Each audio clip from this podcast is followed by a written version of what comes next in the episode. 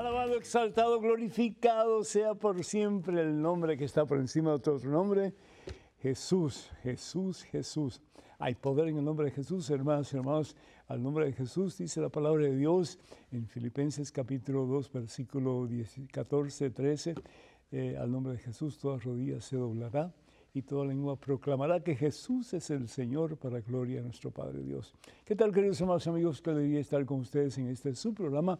Conozca primero su fe católica, soy el Padre Pedro Núñez.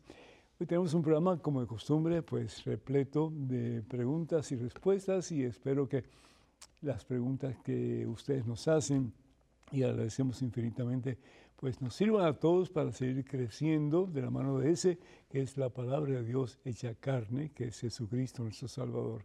En este momento, antes de hacer absolutamente nada más, hermano que me escuchas, hermano que me escuchas, hacemos un alto, nuestro acelerado caminar diario. Nos ponemos en presencia de Dios, hermano y hermana, vamos a orar. En el nombre del Padre, del Hijo del Espíritu Santo. Amén. Alabado sea Señor, glorificado sea tu nombre. Gracias, oh Dios, por tantas bendiciones que por amor tú nos das. Gracias por el don de la vida. Gracias por el don de la fe. Gracias, Señor, por el don de ese que nos da la victoria, nos da la vida, nos da la esperanza. Perdón. Y ese es Jesús, tu Hijo, nuestro Señor. Padre Santo, gracias por esta oportunidad que tenemos de compartir tu palabra. Palabra que sana, palabra que libera, palabra que restaura, palabra que salva. Enséñanos, mi Dios, a recibir de tus manos ese don maravilloso que es la vida. La vida que, bien vivida según tu santa voluntad, es hermosa, Señor. Es un regalo grande, poderoso, maravilloso que tú por amor nos das. Cada día, Señor, es un presente. Cada día, Señor, es una oportunidad de acercarnos a la fuente de vida y salvación eterna que es Jesucristo. Cada día, Señor, tú nos das la fuerza, el poder de tu Espíritu Santo para vivir ya no como tal vez vivíamos antes, poco alejados de ti, pero para vivir cementados en esa roca poderosa en quien todo lo podemos y para quien todo es posible, que es Jesús el Señor. Obra el milagro, Señor. Obra el milagro en este Hijo tuyo, mi Dios, que tal vez pues está como que a veces sí y a veces no en su relación contigo, Señor. Ayúdalo, mi Dios, para que tome la decisión más importante de su vida y esa decisión sea poner a Jesucristo como lo más importante de su existencia. Sabiendo, Señor, que con Jesús de Él es la victoria, bendice, Señor, a esta hija tuya que tanto tú amas. Llena, Señor, de la plenitud de tu gozo, sabiendo, Señor, que ella está en tus manos santas y poderosas y que no hay problema, no hay dificultad, no hay situación por adversa que sea que de tu mano no pueda vencer, Señor.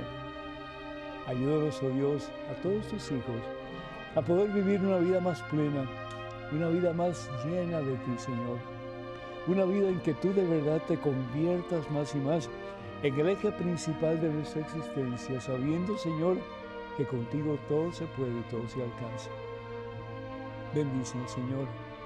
Danos, oh Dios, la plenitud de tu vida, de tu amor, de tu paz, de tu gozo, Señor. A ti la gloria, Padre Santo, en Cristo Jesús. Honor y gloria por los siglos de los siglos. Amén, mi Dios. Bendito sea, Señor. Amén. Amén. Ana de Puerto Rico pide oración por Francis Ariana. Está eh, perdiendo la visión. Que el Señor te bendiga, Francis Ariana. Y que por la sangre de Cristo Jesús derramada en una cruz en el Calvario, que es limpia, sana, restaurada y llena de salud, particularmente en tus ojos. Carlos de Kena, Luisiana, da gracias a Dios por el cumpleaños número 76 del Padre Pedro. Increíble, yo digo, 76 años, ¿a dónde han ido, Señor? Que Dios me bendiga, dice Carlos. Muchísimas gracias, Carlos, muy agradecido. Muchas bendiciones para ti y tu familia también. María Virginia pide oración por ella, por su esposo Peter y por su sobrino Isidro. Muchas bendiciones, Dios los cuide. Y David de Venezuela gracias a Dios por todas las bendiciones recibidas. Que el Señor te bendiga y qué bueno de vez en cuando, pues, no solamente pedir al Señor por nuestras necesidades, pero también dar gracias a Dios por tantas bendiciones recibidas que constantemente Él nos da por lo mucho que nos ama. Verónica de San José, California, pide oración por su esposo Antonio. El Señor bendiga Antonio y te bendiga a ti también, Verónica, y a toda tu familia. Efraín de New York pide eh, al Señor siempre lo proteja, que el Señor te cuide y te guíe con su poderosa y amorosa mano. Y María de New York pide oración por Joshua, por Yokaira, por Félix, por Justin y también por Ramón. Muchas bendiciones para todos ustedes y pues sigan de la mano del Señor Jesús, que en Cristo hay victoria. Y también pues pedimos por todos aquellos que solicitan oración a través de nuestras redes sociales. Nuestras redes sociales, eh, los únicos medios oficiales de este servidor, el Padre Pedro, son los siguientes. Facebook, por favor vayan a facebook.com diagonal Pedro Lunes y si no están inscritos en la página, háganlo porque con cierta regularidad pues mandamos impulsos de fe para que ustedes pues puedan cada día más eh, tener a Jesús como centro y Señor de sus vidas. Tenemos también eh, en, en ex Instagram y en YouTube eh, vayan por favor a Padre Pedro Núñez. Padre Pedro Núñez, acuérdense que en inglés la ñ no existe, así que pues no tenemos ñ, el Padre Pedro Núñez. Y por favor tengan mucho cuidado con perfiles falsos que piden dinero en nombre de este servidor. Eso nunca lo haríamos a través de estos medios que acabo de mencionar. El tema de hoy es, ante la tristeza recibe gozo, ante la tristeza. ¿Y cuántos están tristes en el día de hoy? ¿Cuántos se sienten agobiados? ¿Cuántos se sienten como que la vida les ha jugado mal, un juego mal jugado y por lo tanto sienten como que hay un poco de desolación, un poco de hasta de depresión, ¿sí? ¿Qué hacer en esos momentos?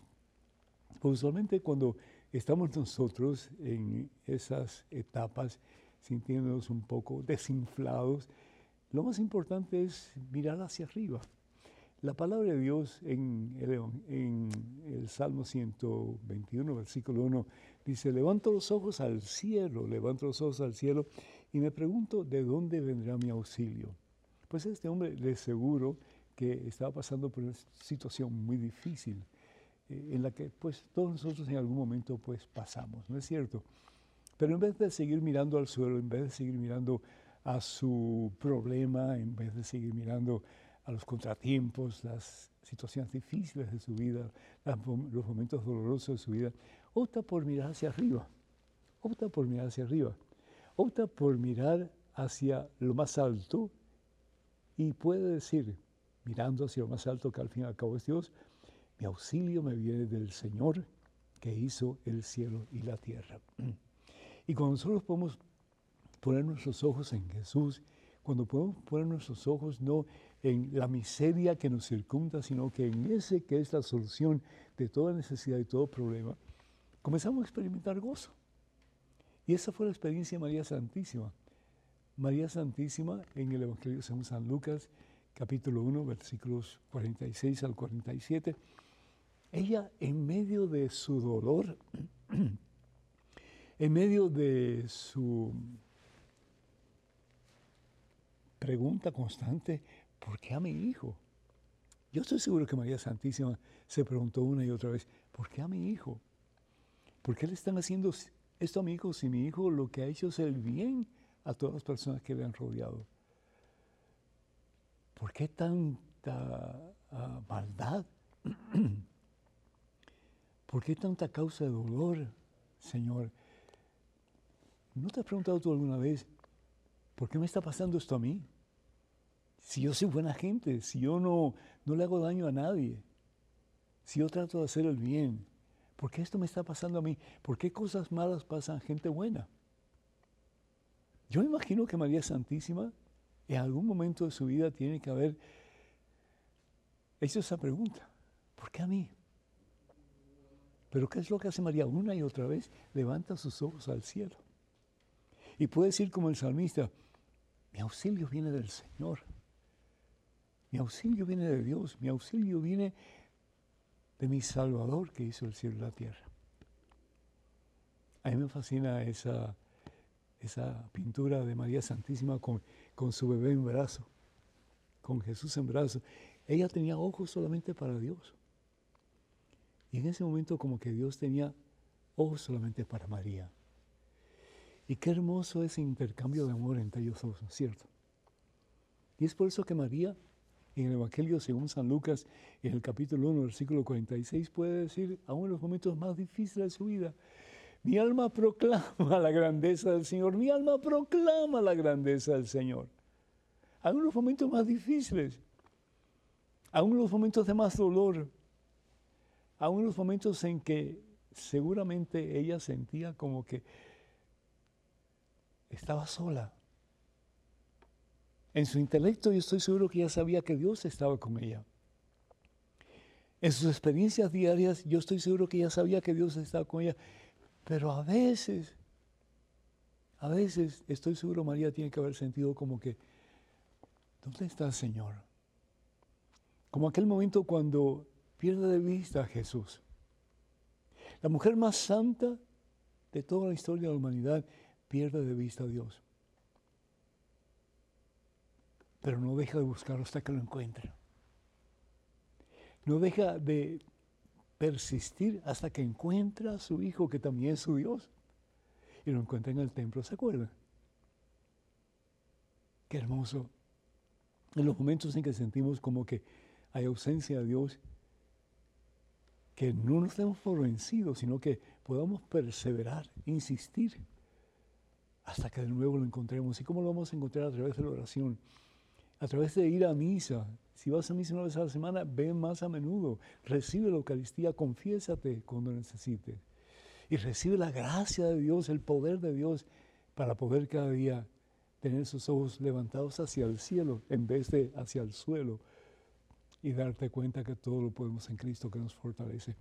María pudo decir, no solamente mi alma proclama la grandeza del Señor, pero pudo decir, mi espíritu se goza, mi espíritu se goza en el Dios que me salva. Y estoy convencido de que aún los momentos más difíciles de su vida, aún los momentos cuando ella veía a su hijo colgando del madero, ensangrentado, coronado de espinas, flagelado, escupido, pateado, abofeteado. ¿Cómo reaccionarían las mamás al ver a su hijo así? ¿Cómo reaccionarías tú, mamá? ¿Cómo reaccionarías tú, papá? Viendo a tu hijo que pasó por el mundo haciendo el bien y recibiendo esa clase de tratamiento.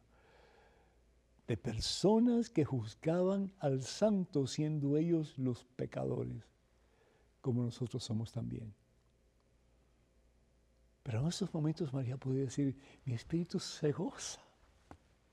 ¿Por qué? Porque ella no miraba al suelo. Ella miraba al cielo. Y hay una gran diferencia cuando tú y yo comenzamos a mirar al cielo, cuando tú y yo ponemos nuestra confianza en Dios, sabiendo que a pesar de los momentos difíciles de nuestra vida, no estamos solos. Estamos en las manos santas de Dios. Estamos en las manos poderosas de Dios. Estamos en las manos de ese que hizo el universo, que lo creó todo y que por amor te creó a ti y me creó a mí también. Nos hizo por amor para que amáramos. Y amáramos aquí a Dios por encima de todo, poniendo nuestra confianza en Él. Y amáramos a aquellos, aunque nos han hecho más daño en nuestra vida, y poder decir desde lo profundo de nuestro corazón, como dijo Jesús desde la cruz, perdona a los padres porque no saben lo que hacen. Cuando hacemos eso sale el resentimiento. Cuando podemos perdonar sale todo aquello que nos carcome, que nos lastima, que nos aplasta, que nos hace sentir deseos de venganza, que nos da rabia y comenzamos a sentir paz.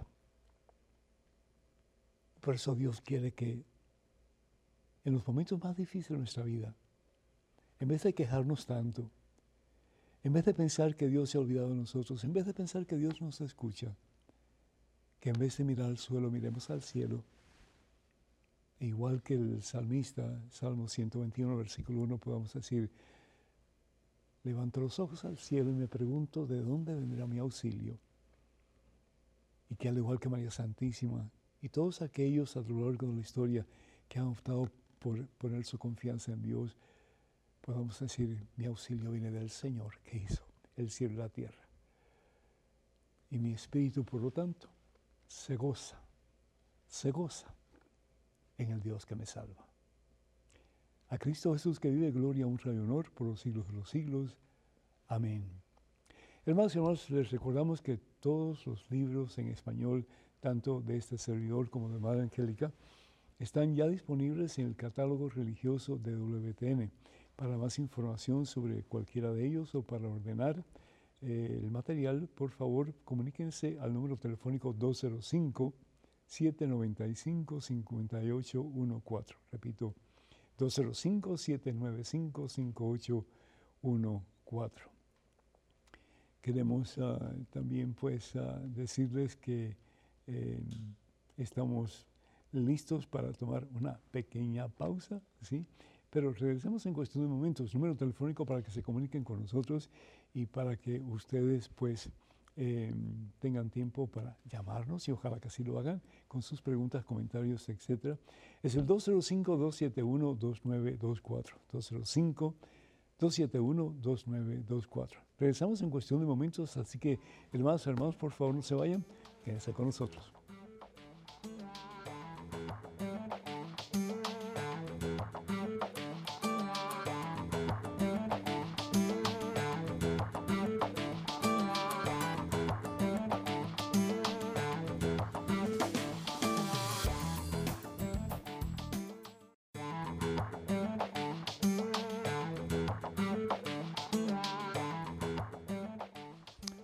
Alabado, glorificado, exaltado sea el nombre de Cristo Jesús. ¿Qué tal, queridos hermanos amigos?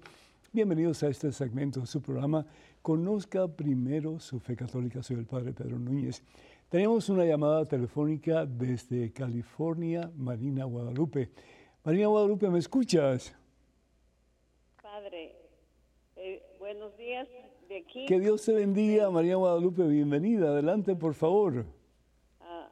Soy Marina, pero yo vivo en Guadalupe, California. Pregunté y me dijeron, sí, es Marina Guadalupe. Así que eres Marina, vives en Guadalupe, California. Ok. Sí, Bueno, pues te acabo de bautizar con un nombre nuevo. Está bien, gracias. Bendito sea Dios. Adelante con tu pregunta o tu comentario, por favor. Uh, mire, padre, este, yo tengo seis hijos. Felicidades. Sí, gracias a Dios y este y a todos les di sus sacramentos hasta la confirmación.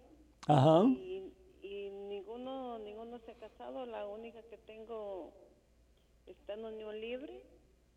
Y este y el problema es que el, el, esposo el muchacho no está no está ni bautizado.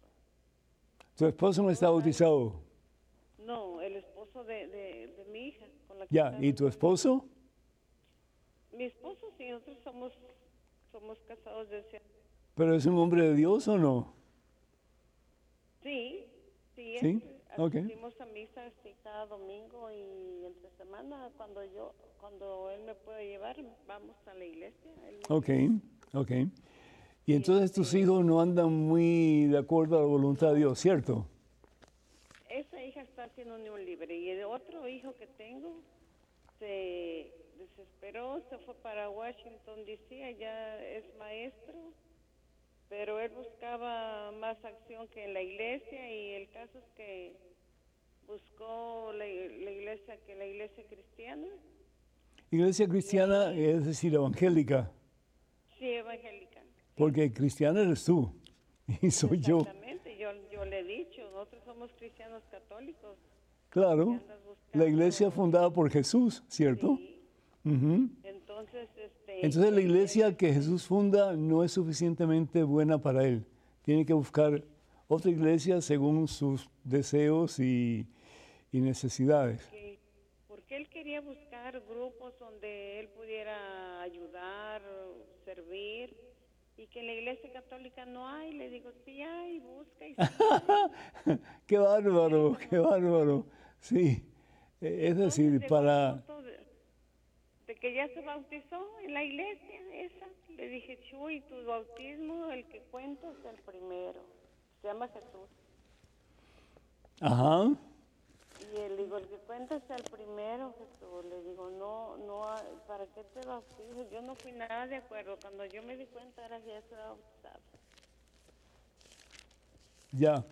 Pues Y ya- entonces, mira, la palabra de Dios en el- la carta de San Pablo a los, a los Efesios dice lo siguiente, versículo 5, un solo Señor, un solo Señor, una sola fe, una sola, es decir, Jesús no instituye 20.000 iglesias diferentes, una sola, ¿por qué? Porque Dios es uno solo y la verdad de Dios es una sola.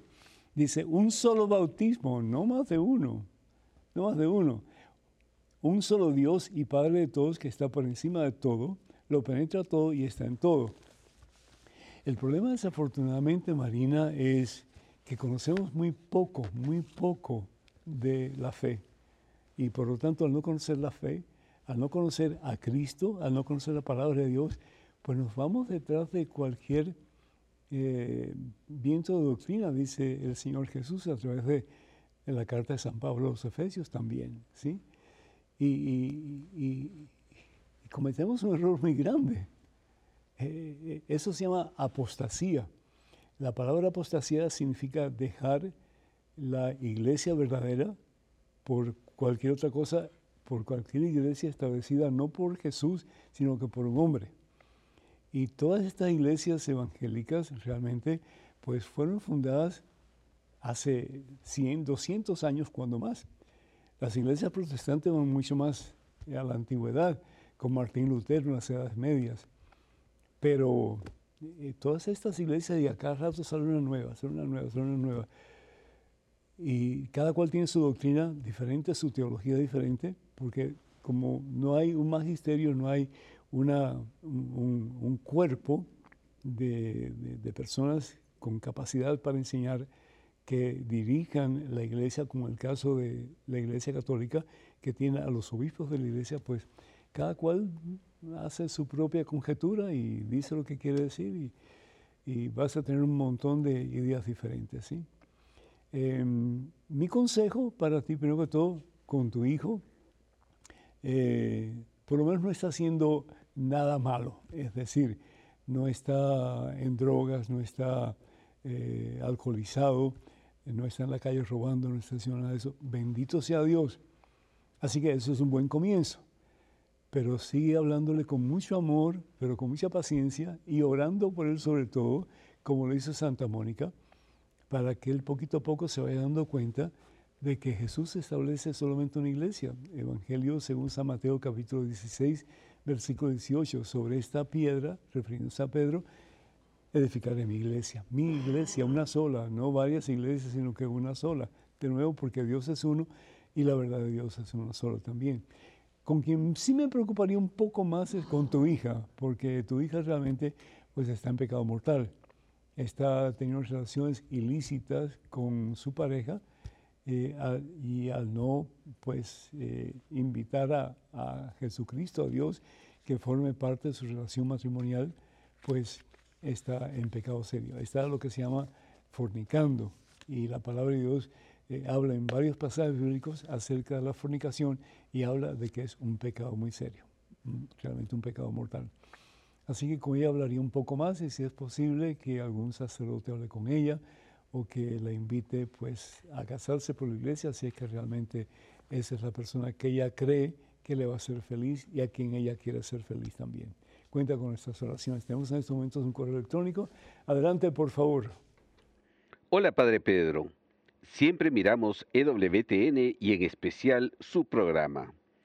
En mi parroquia quitaron el sagrario del centro de la iglesia y lo colocaron a un lado de la misma. ¿Está bien colocar a Jesús a un costado? También el sacerdote, en lugar de usar una custodia de metal, quiere que la cambiemos por una de madera. ¿Está bien esto? Gracias. Saludos desde Nicaragua. Robert Francisco. Muchísimas gracias, mi hijo. Muy agradecido por tu, por tu comentario, por tu pregunta. Primero que todo, y, lo digo con, la mayor humildad posible, y, y esto va para mi hermano sacerdote, e, es imposible, es imposible que podamos ser pastores si no comunicamos a la feligresía el por qué hacemos lo que hacemos. Es importante, ¿verdad?, que la feligresía y el pastor puedan caminar juntos, eso es básico. Entonces yo exhorto a mi hermano sacerdote para que él tenga una reunión con ustedes y les explique el por qué él está haciendo esos cambios. Tal vez algunos de estos cambios son importantes eh, y si él es capaz de pues explicárselo a ustedes, tal vez sea algo que ayude a toda la comunidad para caminar juntos en el camino del Señor. El cambiar el tabernáculo del el centro, es decir, detrás del altar mayor, y ponerlo en un costado de la iglesia o en otro lugar donde tal vez haya más tranquilidad, donde haya más espacio para la oración, es algo que puede ser muy beneficioso, que puede ser muy bueno. Tiene sus inconvenientes también. Por ejemplo, al no tener eh, a Jesús reservado en el tabernáculo detrás del altar, eso puede crear como una especie de, bueno, pues estamos aquí, podemos hablar, podemos eh, saludarnos y todas esas cosas, y eso puede ser un peligro muy serio, porque la iglesia es casa de oración, es eh, pues la casa de Dios y es la puerta del cielo. Entonces merece cierta reverencia, merece eh, cierto espacio de silencio, sobre todo para las personas que quieren estar en oración. Pero por otra parte, el tener al Señor Jesús en el tabernáculo, en un lugar separado, en una capilla de, reposo, pues es algo positivo también. Lo que yo tenía un poco más de cuidado es con la custodia.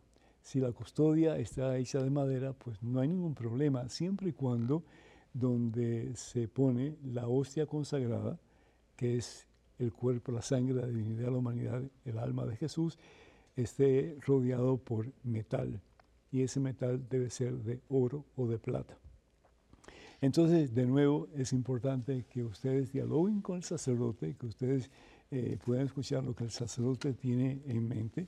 Tal vez la custodia de madera puede ser algo positivo en el sentido que eh, explica de que Jesús fue una persona sencilla, una persona humilde, y pues eso puede que tenga sentido, ¿no? Así que la razón que sea que ustedes se puedan reunir con su pastor y que pueden llegar a acuerdos que sea beneficioso para toda la comunidad. Cuenten con mis oraciones y particularmente cuenten con mis oraciones por el hermano país de Nicaragua. Dios les bendice. Tenemos en estos momentos un correo electrónico. Una pregunta adelante, por favor. Buenos días, Padre Pedro. Reciba un cordial saludo y un abrazo en Cristo Jesús. Le escribo desde Venezuela, Estado Trujillo. ¿Cómo debe ser el trato con mi prójimo cuando me ha acusado un, me ha, causado un daño irreparable? Entiendo que debo perdonarle espiritualmente. Entiendo lo del perdón espiritual, pero ¿acaso debo exponerme a tener un trato con él, con él pudiendo dañarme más? Espero su respuesta. Cándida. Cándida, eh, nunca había oído del perdón espiritual. perdón es perdón, sí. Y perdón significa, pues, eh, está compuesto de dos, palabras. El, prefijo que es per, es decir, saldar la, deuda, y, el otro que es donar, es decir, ya yo no tengo este resentimiento en contra de ti, eh, en cuenta nueva. ¿sí? Y eso como que nos da cierta paz que solamente cuando perdonamos podemos encontrar el Señor Jesús nos invita en el Evangelio de San Mateo capítulo 5, versículos 23 y 24, pues precisamente a perdonar, a dejar todas esas eh, pues, eh, formas de resentimientos, de, antagonismo, de rechazo, etcétera, aún en relación a las personas que más daño nos han hecho. Tú preguntas si eh, tienes que volver a tener la amistad que tenías con esa persona o la relación que tenías con esa persona y la respuesta es no. Eh, no tienes que hacerte ese daño tú. Eh, el perdonar significa, de nuevo, el, darte el regalo de decir, ya, no hay más eh, no hay más resentimiento, no hay más rechazo en mi corazón, no hay más deseo de venganza, pero ya eh, esa amistad que teníamos antes o esa relación que teníamos antes ya no existe, porque pues has quebrado mi confianza en ti. Y la confianza es demasiado importante, importante en todo tipo de relación, importante en el matrimonio, cuando se pierde la confianza, pues se pierde muchísimo, casi todo, ¿no? Y también pues podemos hablar en la misma manera de eh, los amigos. Cuando dos amigos pierden la confianza el uno en el otro, pues esa relación está, está hueca, está mala. Eh, es una relación que realmente pues no puede durar. Así que perdona, ¿sí? Y como dice el Señor Jesús a San Pablo, a, San Pedro, eh, siete veces no, Pedro, setenta veces siete. Es decir, perdona, que en tu corazón no haya resentimiento contra nadie, que puedas sentirte libre y en paz con todas las personas que te rodean y aún con las personas que más daño te han hecho. Pero no tienes que ser eh, pues, lo que eras antes en tu relación con esa persona. No. Ora por ella, ora por esa persona, pero mantén tu distancia. Porque no queremos que vuelvas a tropezar con la misma piedra más de una vez. ¿Verdad? importante. Tenemos una llamada de Carmen Mendoza de Los Ángeles, California. Carmen, ¿me escuchas? Sí. ¿Qué tal, Carmen? Bienvenida, ¿cómo estás? Bien, gracias a Dios, muy bendecida, Padre. Amén. Bien, bienvenida seas y adelante, por favor. Sí, Padre, yo tengo una pregunta. Es que ha llegado una confusión a mi mente porque eh, en cuanto a el Padre Nuestro. Hay un padre que ha dicho en las redes sociales que uno tiene que rezar el Padre Nuestro con las manos juntas. Ah, y yo siempre, mi, de mi abuela, lo he rezado con las manos hacia arriba. Ah, y a veces, pues yo, no, mi párroco nunca me ha dicho a mí que no lo haga. y, la gente se me queda viendo a veces como que fuera un bicho raro porque eh, este padre ha dicho eso, o sea, yo sé que el padre no lo hizo con el sentido de dividir, pero me gustaría mm. saber su postura en cuanto a cómo debo poner mis manos. Muchísimas gracias, mija. Pues uh, Carmen, eh, la iglesia eh, a través de la, la, oficina del culto divino, pues ha pedido que cuando recemos el Padre Nuestro o pongamos eh, usualmente las manos en esta forma, ¿no? Como que estamos pidiendo al Señor que venga su reino y que se haga su voluntad en la tierra como en el cielo. El elevar las manos es un gesto que implica alabanza y en ese momento pues tú no estás pidiendo eh, que el Señor sea glorificado, lo que estás pidiendo más aún es que eh, Él sea glorificado pero en ti. Entonces poner las manos hacia abajo implica precisamente eso, que tú quieres que Él te dé la gracia necesaria para que tú, asumiendo esa gracia, puedas glorificarlo en tu corazón y en todas tus acciones y tus palabras. No es, es una cosa grave el que eleves tus manos si así lo deseas, mientras el, el párroco no te diga de otra manera, pues puedes seguir haciéndolo. Pero trata alguna vez de tener tus manos abiertas, la palma de tus manos abiertas, como en símbolo de recibimiento, quieres recibir a Jesús, que es el reino del Padre, en ti, para que ese reino pueda habitar en ti y tú puedas vivir de acuerdo a la vida de Jesús, que vivió en todo momento para hacer la voluntad de su Padre Dios. Queremos ah, en estos momentos pues decirle que vamos a una pequeña pausa, ¿sí? Nuestro número telefónico para que ustedes nos llamen, se comuniquen con nosotros con cualquier pregunta, comentario, etcétera, es el 205-271-2924. 205-271-2924. Regresamos en cuestión de momentos, así que por favor, hermanas, hermanos, no se vayan, quédense con nosotros.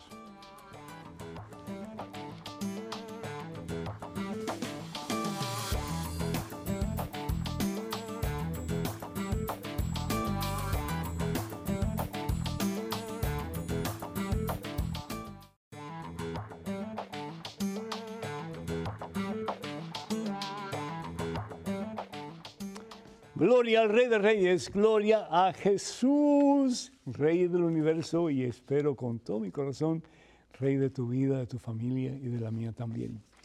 En estos momentos, hermanas y hermanos, tenemos un correo electrónico, una pregunta. Adelante, por favor.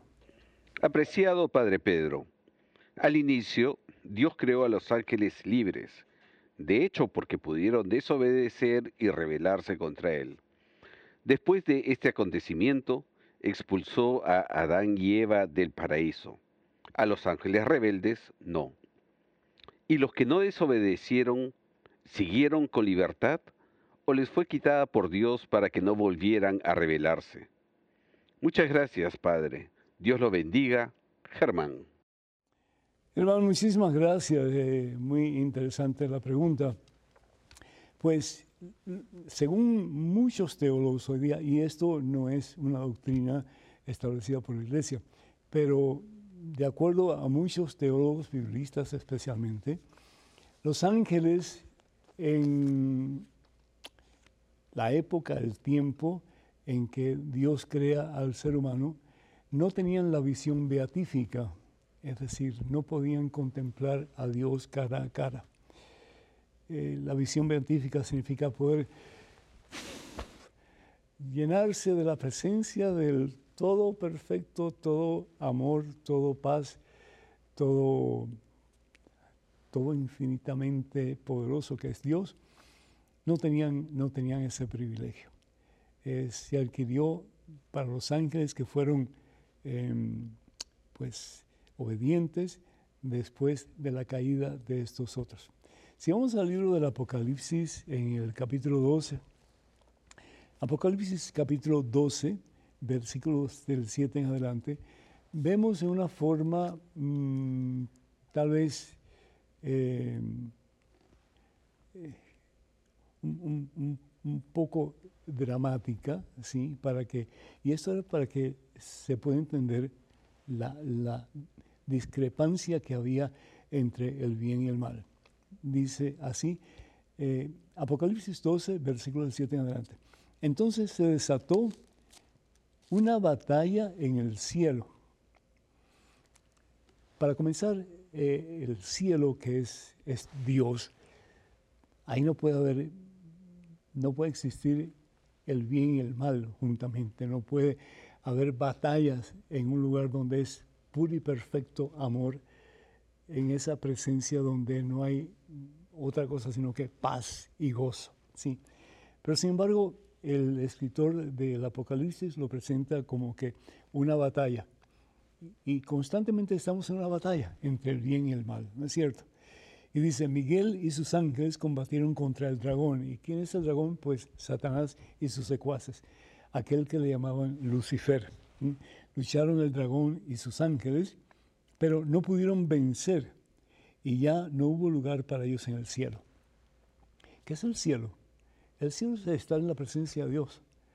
Es el poder estar en íntima relación con Dios, como por ejemplo en ciertos aspectos estuvieron nuestros primeros padres, Adán y Eva, antes de la caída. Ellos estaban en una perfecta relación con Dios, tanto así que la Biblia nos habla de que ellos vivían en el paraíso, es decir, en el Edén el paraíso o el Edén es el jardín y el jardín es el lugar donde hay unidad, donde hay paz, donde hay amor, etc. Y nos habla de que el Señor caminaba con ellos en la brisa de la tarde. ¿sí? Es decir, la íntima conexión que había entre el ser humano y Dios. Y esto fue perdido principalmente no solamente porque estos ángeles optaron por apartarse de Dios teniendo libre albedrío, pero hicieron también que el ser humano, creado a imagen y semejanza de Dios, por envidia del ser humano o hacia el ser humano, eh, trataron de eh, hacer que ellos sufrieran las mismas consecuencias que habían sufrido eh, y que estaban sufriendo estos ángeles que se apartaron de Dios, que desobedecieron a Dios. Y dice, el dragón grande, la antigua serpiente, conocida como el demonio o Satanás, fue expulsado, el seductor del mundo entró entero, fue arrojado a la tierra.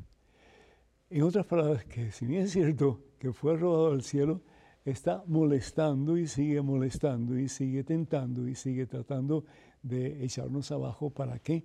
Para que nosotros suframos las mismas consecuencias que sufrió Satanás y sufrieron sus secuaces de vivir eternamente apartados de Dios. Fue entonces, según estos teólogos, que pues tienen mucho peso y pues lo que ellos están diciendo hay que pensarlo, hay que meditarlo, aunque no es doctrina oficial de la iglesia, de que después de este acontecimiento, los ángeles que quedaron siendo obedientes a Dios experimentaron la visión beatífica, es decir, la totalidad de la presencia de el poder amoroso de la paz del Señor que experimentaremos nosotros cuando entremos en su presencia en el cielo. Ojalá que esto haya servido en alguna forma. Tenemos una llamada telefónica de Joaquín Rosario de Providence, Rhode Island, que está en, línea telefónica. Eh, Joaquín, ¿me escuchas? Joaquín, ¿me escuchas? Joaquín. Hello, Joaquín, Joaquín, ¿me escuchas? Parece que Joaquín no nos puede escuchar, qué pena. Bueno, pues entonces continuamos con eh, la, próxima, la próxima pregunta, ¿cierto? Vamos a ir a correo electrónico. Una pregunta, adelante, por favor. Buenas, Padre, Padre. Que la bendición de Dios lo acompañe siempre. Soy madre soltera. Gracias a Dios estoy en estado de gracia, o sea que puedo comulgar. He conocido a un señor por un grupo de WhatsApp y nos hemos hecho amigos. Él está casado. Nuestra amistad es muy bonita. Nos hemos visto en varias ocasiones, solo por unos minutos. Al pasar los días nos hemos dado cuenta de que nos gustamos y hasta creo que me estoy enamorando y él también me lo ha manifestado. Yo estoy clara que no puedo estar con él por su condición, por su condición de casado. Si nosotros nos enamoramos y lo sabemos los dos, aunque llevemos una relación de amistad, ¿estamos haciendo mal? O sea, ¿estamos pecando? Necesito que me ayude con esa inquietud ya que somos solo amigos, pero los dos nos hemos declarado que nos queremos. Gracias y saludos. Daniri. Daniri, el que juega con candela se quema, Daniri. Em, ten mucho cuidado, mija. Primero que todo, ustedes se están conociendo. Segundo de todo, él no te pertenece a ti, le pertenece a otra persona y yo sé que esto duele, pero él, él no, él, no es, él no es materia disponible, no es materia disponible, él tiene su familia. Y yo comprendo, te sientes sola, sientes necesidad de tener compañía y eres una presa muy fácil para que caigas en las manos del maligno. Ten mucho cuidado porque no solamente te vas a lastimar tú, vas a lastimarlo a él, me imagino, si él realmente tiene sentimientos honestos hacia ti, pero vas a destruir su familia y no vale la pena, no vale la pena.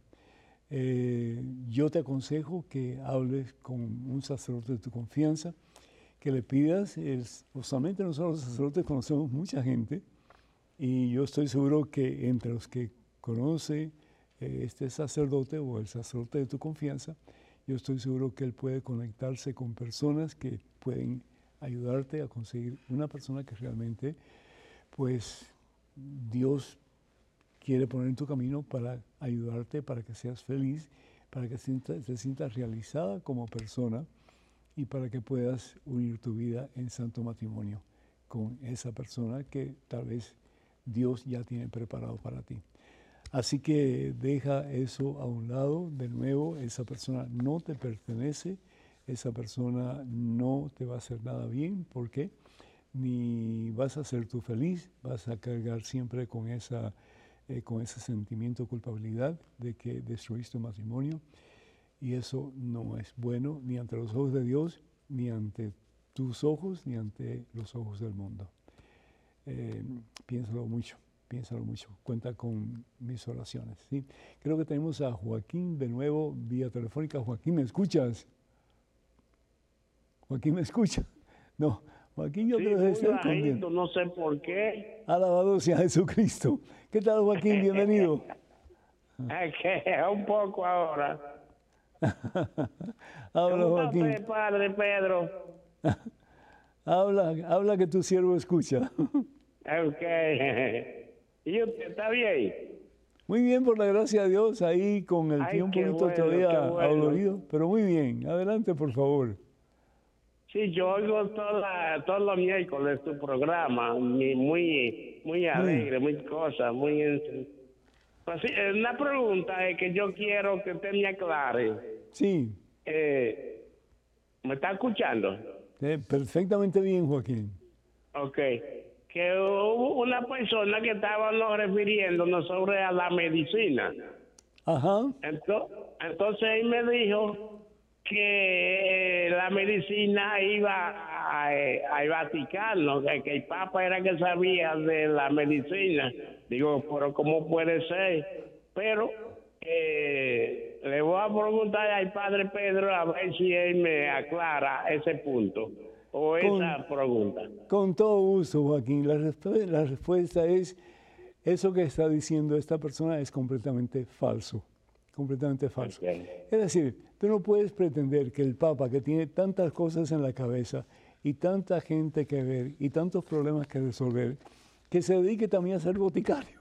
Es decir, el Papa no es boticario, el Papa no tiene ningún conocimiento profesional en la distribución de medicina. Que hayan agencias eh, caritativas, agencias católicas, como por ejemplo Caritas, como por ejemplo el Catholic Relief Center, ah, que se dedican a ayudar a las personas necesitadas en momentos de necesidad, por ejemplo, de, no sé, de terremotos o de eh, tsunamis o cosas así. Pues sí, la medicina llega a ellos, pero llega a través de estos ministerios que se han formado que nada tiene que ver con el Papa. El Papa simplemente bendice el trabajo que hace esta gente de caridad, de amor al prójimo, pero eso es todo. Cómo se reparte depende pues ya de la organización de cada uno de estos ministerios para que la gente pueda recibir lo necesario para poder seguir adelante. Eh, quiero orar muy particularmente en estos momentos por eh, Hawái y por los efectos catastróficos que han sucedido en esa hermosa eh, parte que pertenece a los Estados Unidos y que son pues es un, un archipiélago, una, una secuencia de, de islas, unas más grandes que otras, y han tenido pues problemas muy serios. Así que orar por ellos y también pues ah, quiero pedir al Señor muy particularmente por nuestros países de América Latina, también el Caribe que está sufriendo muchas dificultades en estos momentos. Que el Señor nos bendiga a todos y que nos ayude a, a tener el gozo de María Santísima haciendo siempre la voluntad de Dios. Eh, quiero darle gracias a ustedes todos por su eh, interés en la salud de este servidor. Por gracia a Dios ya estoy recuperándome. Ven que ya no tengo que sentarme eh, pues, en nada. Eh, estoy casi perfectamente bien. Fui a ver al doctor eh, precisamente eh, recientemente y todo va bien. Gracias a Dios, gracias por sus oraciones. Y también a aquellas personas que han preguntado por la señora Marta Anderson.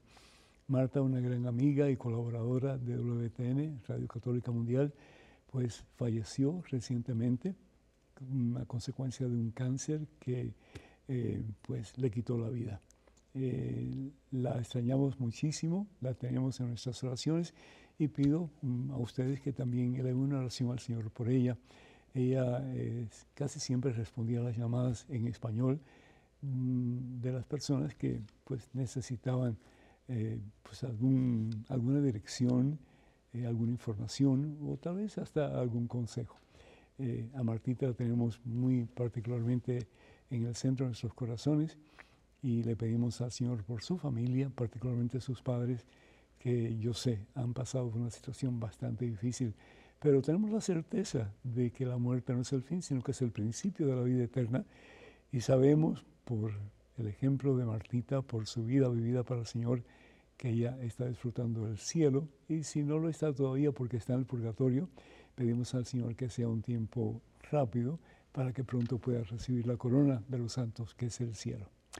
Quiero recordarles, hermanos y hermanos, que este próximo sábado 23, 23 de septiembre tendremos el evento para la familia de sanación. Sanación para la Familia en la Iglesia del Apostolado Hispano en Nueva Orleans, Luisiana.